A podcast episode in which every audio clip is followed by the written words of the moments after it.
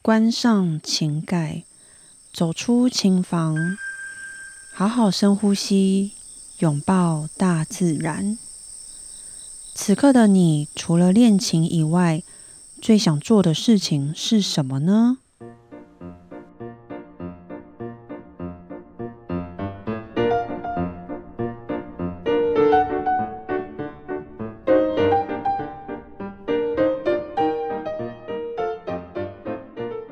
大家好，我是段心瑜。新朋友、旧朋友，你们好。此刻的你最想做什么事情呢？每一集的一开始，我都会先问大家：此刻的你最想做什么事情？因为很多时候呢，我都会把时间花在练琴上。那如果此刻的我不练琴，我最想做的事情是什么呢？那如果是问我现在的话，我很想来做菜。我录到现在三十六集，距离上次我分享我做菜，嗯，中间应该已经隔了三十集有了。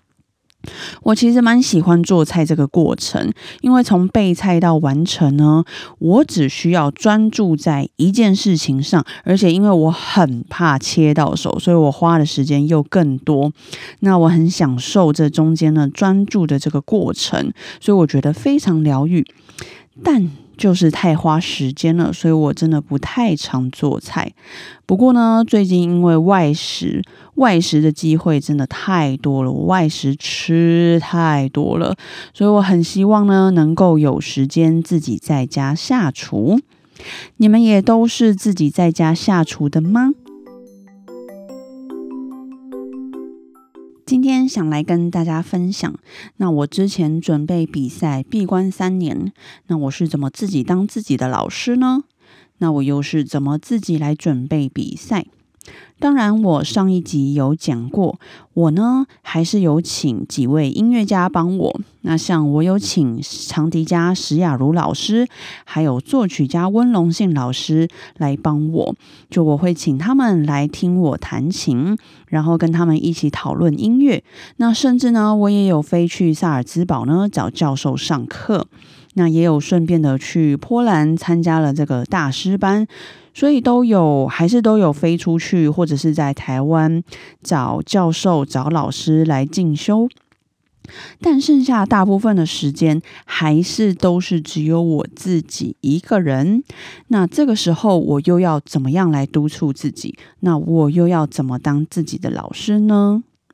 首先要自己监督自己呢，我们一定要有非常坚定的心，而且一定要对自己。够严格，当然你偶尔还是可以休息一下，但是呢，休息可以，但不能放纵。自己可以安排，诶，我分非常认真的这个几天，然后有一天休息。那像我是真的没有办法连续坚持，譬如说五六天，这个我没有办法，所以我最多连续坚持三天。那这三天就是非常认真的在练习，然后第四天有一天来休息。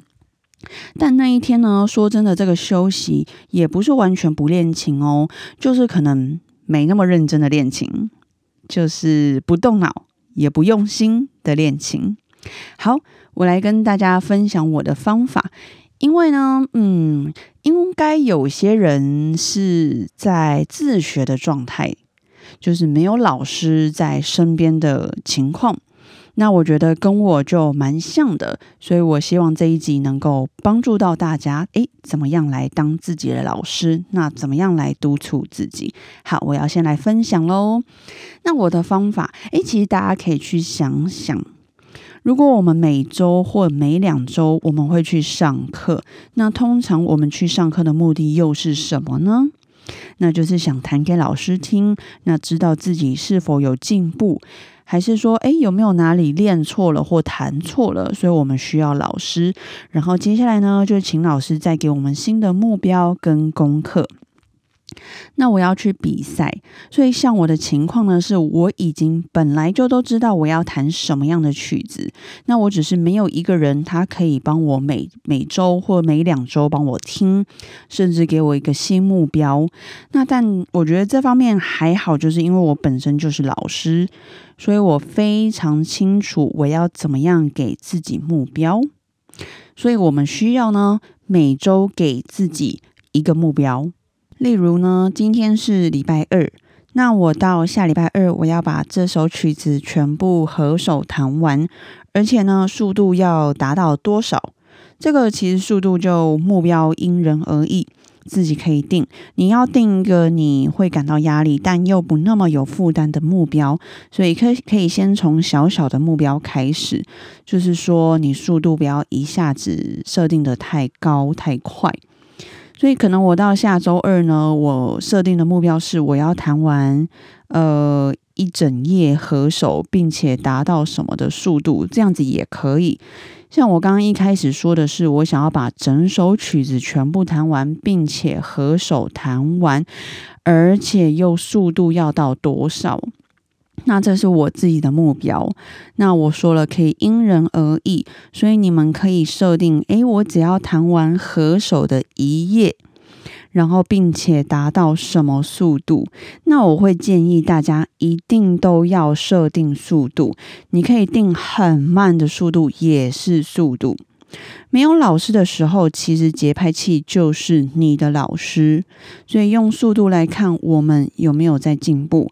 你的速度能够越弹越快，那就是代表有进步喽。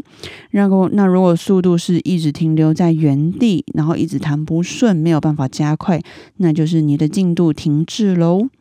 所以节拍器真的是一个很好的小帮手。所以我每周给自己设好一个大目标以后呢？接下来你就是要安排每天的进度。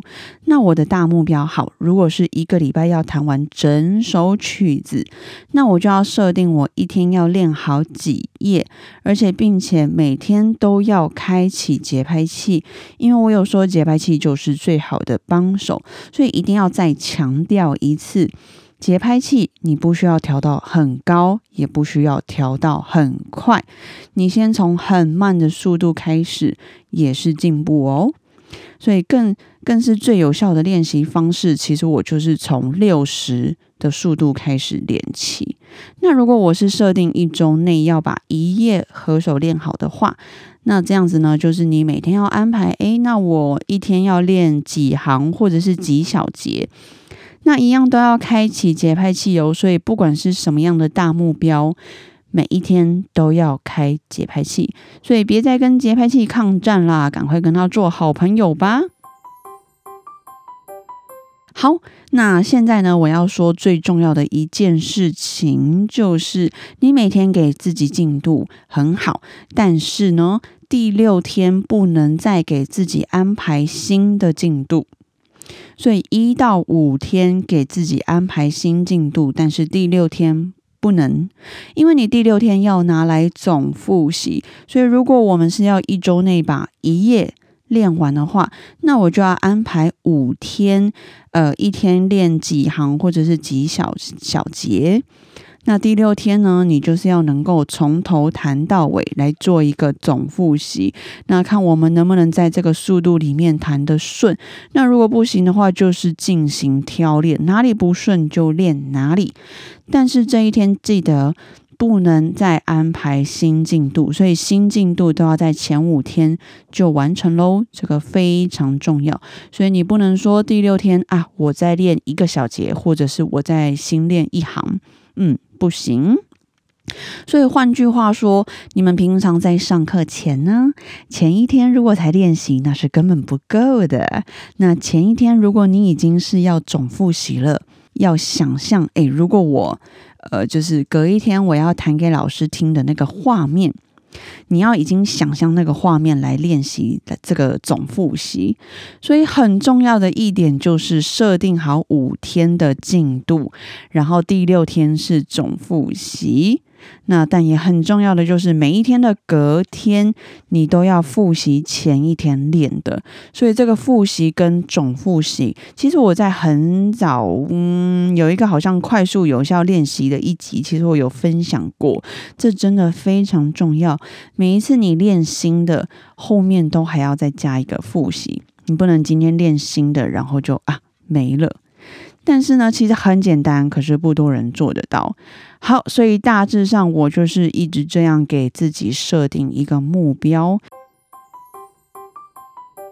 不用担心可能来不及做笔记，因为呢，我到最后会给大家来一个总结。所以现在最后我最想分享的事情是，如果呢我都已经练熟，那我也背熟了，诶，那速度也到了，那我接下来是要怎么继续进步呢？或是我又要怎么样知道我自己弹的到底好不好？那我速度都已经达到啦，所以节拍器可能对我目前也没有什么大的用处了。那该怎么办呢？所以这就比较后面、比较后期也比较进阶的。那这个时候，接下来我会做的事情就是录影音，所以有影像也有声音。如果你只想要听，那当然就是录音就好。那如果你想要看，顺便你的这个肢体啊、姿态好不好，那你就录影。那我通常呢，其实就是直接录影。那最方便的就是手机录影。不过手机录影，我一定要提醒大家。手机录影不能当真，所以不要太对这个声音太过的认真，因为你太过认真，你一定会疯掉。手机录影或手机录音，那个声音真的只能参考参考就好。所以，如果你觉得手机录的声音怎么那么难听啊？嗯，没错，你是正常的。嗯。你如果想要手机录音很专业，那请问那些录音师跟录音室，他们要赚什么呢？对不对？所以千万不要对手机的声音太过认真，因为呢，真的有好多人会对手机的声音很认真，真的只能听大概大概。所以如果你要在更进阶、更专业的声音的话，如果是我，我会选择去录音室录影音。那因为录音室呢，这个空间它本身就已经够专业，专业到诶，我其实已经会觉得有一点压力了。那你又要经过这个真正的录音过程，所以其实，在准备的过程，你就已经会很用心。很专心的去准备，而且录音室的每分每秒都是钱呢，不可能让你从早录到晚，所以你一定是把自己准备好才来录音室录音。所以呢，如果我自己本身就非常重视这个声音。那你可以选择去录音室录音。那平常的时候，我觉得你就可以拿手机出来练习就好。但就是我说的，不要太过认真。那回到刚录音室，我也蛮建议大家有机会可以进录音室去录音，因为这真的是一个非常无敌好的自我要求练习。那所以到后面，我就是透过这个进录音室录音，或者是自己拿手机来录音，来就是督促自己。那又或者是呢？我之前有说的，就是可以短期的去看你想要出国，或者是在国内，你也可以找一些老师来进修，或者是请他们来帮忙听。那或者是身边的朋友、同事，或者是像我认识的老师们，那就可以请他们来，诶，看你们有没有空，什么时候有时间，可以来帮我听一下。那在不同人面前，或者是不同环境下，你都会有很多的不同的紧张感。那当然，最重要、最重要，我觉得是很大的收获，而且也无价的，就是他们给我们的回馈，给我们的一些他们的想法。那我们甚至可以一起沟通。那我觉得这就是一个非常非常低成本的练习方式，而且我觉得 CP 值很高，所以大家也可以参考一下。所以最后来跟大家总结一下，我这三年来是怎么督促自己。那我刚刚分享的这些方法，我来跟大家总结。第一个就是每周都要设定一个大目标，那每周都要设定新的目标。第二个呢，就是每天都要设定进度。那很重要的就是每周的第六天不能有新的进度。这一天呢，一定要安排总复习。第三个就是等你练好背熟以后，你就可以开始透过录影音的方式来检视自己。第四个呢，你可以选择高成本，就是你进录音室去录音。第五个，或者是你可以选择低成本的，请身边的好友们来听我们谈。第六个，就是再不然呢，你就可以直接的去找教授，短暂的上几堂课来进修。所以以上的这个六点呢，怎么样能够当自己的老师的一些小方法，在这边分享给大家。那也希望这一集的分享对你们大家有帮助。那我们下周见啦，拜拜。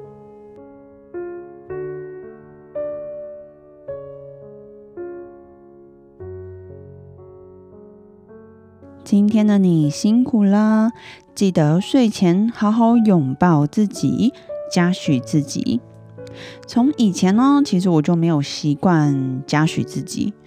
那但是时间长了，我发现，嗯，如果连我们自己都不嘉许自己的话，那谁还会来嘉许我们呢？所以现在开始，我开始练习嘉许我自己，那也嘉许你们。最近呢，我们都辛苦了，不管是工作上遇到的事情。还是家里遇到的事情，又或者是人际关系里遇到的事情，都嘉许我们大家都处理得很好。那我们也已经尽力做到最好了，这样就好。记得嘉许自己，你们真的很棒。那也记得给自己时间好好休息。用任何方式好好的嘉许犒赏自己，那像我呢，一定就是选择去吃好吃的来疗愈自己的心灵啦。那我们下周二晚上见，晚安。